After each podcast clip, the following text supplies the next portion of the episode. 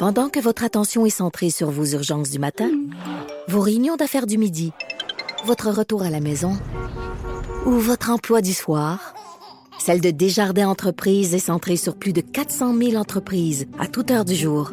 Grâce à notre connaissance des secteurs d'activité et à notre accompagnement spécialisé, nous aidons les entrepreneurs à relever chaque défi pour qu'ils puissent rester centrés sur ce qui compte, le développement de leur entreprise.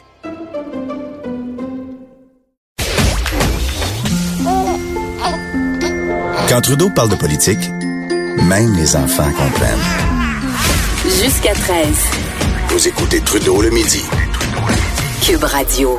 On va parler d'actualité judiciaire avec l'animateur de J'appelle mon avocat les dimanches à Cube Radio, maître François David Bernier qui est en ligne. Bon midi François David.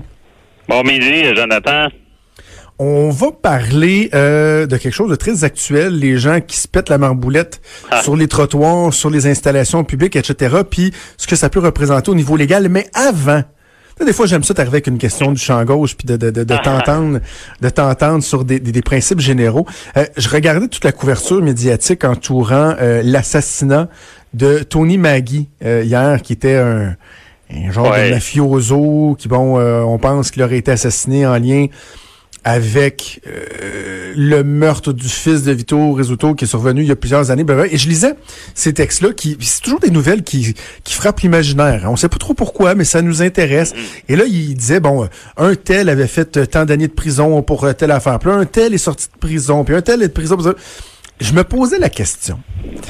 Les avocats de ces gens-là, les motards, la pègre, euh, est-ce qu'on doit automatiquement considérer que ce sont des gens euh, avec de drôles de valeurs qu'ils font pour de drôles de motifs ou il y a comme un aspect qui m'échappe là-dedans? Là?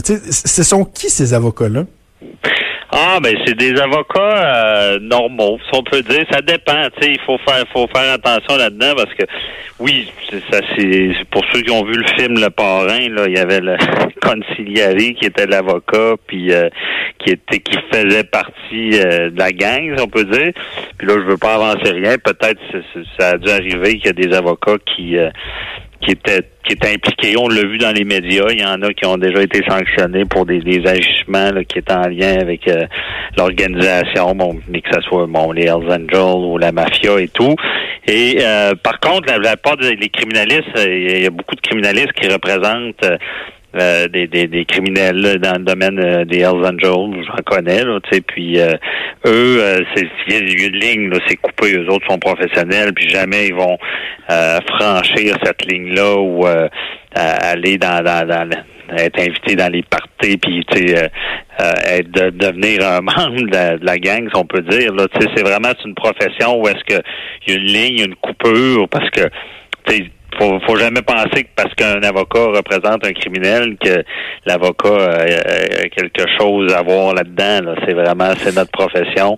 Et il y a une coupure, il y a une ligne, puis la plupart des avocats respectent ça. Et euh, il n'y a pas de problème, puis il n'y a jamais de de, de, de- d'ingérence des criminels ou de Parce que, tentative de corrompre de corrompre Parce que, tu sais, François. David, euh, on, on imagine des fois des avocats de la défense qui vont représenter des, euh, des clients dans, disons, je sais pas, un dossier de meurtre, et que l'avocat de la défense veut vraiment faire innocenter son client parce que il croit dur comme fer qu'il est pas coupable. Tu, sais, tu dis, ben ça, c'est quand même assez noble. Il est là pour... Ben, mettons, t'es avocat euh, récurrent d'un groupe de moteurs criminalisés ou de la PEG. À quelque part, au niveau des mœurs, des valeurs, tu sais que tu défends des gens qui commettent des gestes qui sont illégaux, là. Donc, Ben, c'est il, faut, il faut être à l'aise avec ça, pareil, là. Ben c'est sûr qu'il faut être à l'aise avec, euh, mais c'est pas qu'on qu'on sait qu'ils sont coupables qu'on va les défendre. Quand on sait qu'ils sont coupables, souvent on va les amener à, à plaider coupables puis euh, se battre pour eux, oui, mais pour euh, qu'il y ait une peine moindre, tu sais, d'aller sur la peine. Ça, on voit souvent ça. Puis souvent, ben, dans certains domaines, c'est l'avocat, il veut pas vraiment savoir si la personne est coupable ou pas. Il veut savoir qu'est-ce qu'on lui reproche, puis c'est quoi la preuve exactement. C'est technique.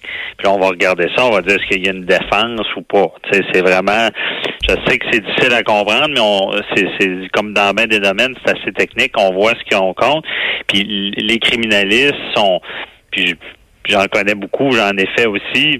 Euh, c'est c'est des, des fervents du, du, système de la justice parce que c'est tout le temps la, théorie vaut mieux discriminer. Oh, le droit à une défense pleine et entière et tout là. Comment? C'est ça, le droit à une défense pleine et entière et tout. C'est pas parce que vous êtes oh, soupçonné d'un criminel que vous n'avez pas le droit d'être défendu. Là, ça, on se comprend. C'est ça, ouais. Puis souvent, ben, oui, on peut savoir, bon, que, que on, comme je dis, on, on demande pas euh, si un est du coupable ou pas. C'est qu'est-ce qu'il y a contre lui, puis comment qu'on peut le défendre. Hmm. Si on peut pas le défendre, ben évidemment, on va lui conseiller de plaider coupable, puis aller aller l'aider d'une autre manière pour qu'il y ait une peine moins sévère. Euh, parce qu'évidemment, plaider coupable rapidement peut euh, aider à avoir une circonstance atténuante. Fait que c'est vraiment ça qu'il faut voir. Puis oui, il y a certains avocats qui, qui peuvent dépasser cette ligne-là. Puis euh, mais tu sais, je peux pas trop embarquer là-dedans. c'est sûr que dans tous les domaines, c'est pas tout le monde qui et la plupart sont droites, mais c'est sûr que ça peut arriver qu'il y en a. Ah, en politique, ça c'est déjà le mot de franchir la ligne, c'est c'est dans pour un avocat de, de, commencer à fraterniser avec ses clients trop, mais c'est dangereux dans ce domaine-là. OK, passons d'un sujet ah. glissant à vraiment les éléments qui sont glissants pour de vrai. Euh, est-ce que est-ce que la personne parce que on envoyait à, à TVA LCN tantôt des des gens qui se pètent la marboulette sur les trottoirs aujourd'hui, qui sont complètement glacés euh, dans pas mal toutes les villes au Québec. Euh, bon, commençons là. Si ça arrive, est-ce que le citoyen a un recours contre la ville lorsqu'on considère que ça n'a pas bien été entretenu ou c'est dans le act of God, c'est la nature, puis on peut rien y faire? Ben c'est c'est pas nécessairement l'act of God. C'est sûr que la ville peut pas tout contrôler ce qui se passe puis euh, responsable d'à peu près tout. Mais tu sais, c'est comme on dit souvent, ils ont un devoir de moyens. Ça, ça, veut dire ils ont des effectifs, ils doivent prendre des moyens pour déneiger, euh, euh, mettre du sel, des abrasifs pour faire que les gens se, se cassent pas à margoulette, si on peut dire. Et là, quand ils, engagent leur responsabilité quand ils sont négligents, qu'on peut le prouver. Bon, mettons une une portion de trottoir, ça c'est pas entretenu, puis c'est, pas des délais raisonnables, est-ce qu'ils vont mettre l'abrasif ou déneiger, puis la personne euh, glisse, se blesse, euh, il va pouvoir poursuivre. Et là, ben c'est ça. Dans, dans le domaine des poursuites contre la ville, des fois, il y a des dommages. Bon, on peut se blesser physiquement ou des fois, il peut y avoir euh, des bris matériels ou quoi que ce soit. Ben là, tu sais, une affaire qui est importante à savoir pour contre une ville, tout ce qui est bris matériel, ben, il y a des délais très, très courts. Tu sais, il faut envoyer un avis de 15 jours, comme quoi on, on veut intenter une poursuite, puis on a six mois pour faire la poursuite, sinon on perd tous nos droits. Tandis si on se blesse, puis on a une blessure, euh, un dommage corporel qu'on appelle, là, ben là, on, on a à pas mélanger, c'est pas six mois, c'est on a trois ans pour euh, intenter une poursuite. Puis encore là, c'est vraiment la règle de, est-ce que ils sont diligents ou ils ont été négligents, puis là, à cause de leur négligence, euh, on, s'est fait mal. C'est tout le temps le même principe là-dedans, c'est de la responsabilité civile qu'on appelle, puis c'est faute, dommage, lien de causalité faute, dommage, lien de causalité. Euh, donc... Faute, c'est ils ont été négligents. Dommage, on s'est blessé, on s'est fait mal, on a des séquelles. Puis lien de causalité, euh, c'est à cause de leur négligence que on, est blessé. Est-ce que c'est exactement la même chose si je t'invite chez nous, que j'ai pas mis assez de sel euh, dans l'entrée ou que j'ai pas eu le temps d'en mettre puis que tu te pètes la marboulette? Est-ce que c'est la même chose? Moi, mes responsabilités chez nous, c'est quoi? Ben, chez soi, souvent, on est assuré un, puis oui, on a une responsabilité. C'est, puis c'est un peu, ça, ça se ressemble.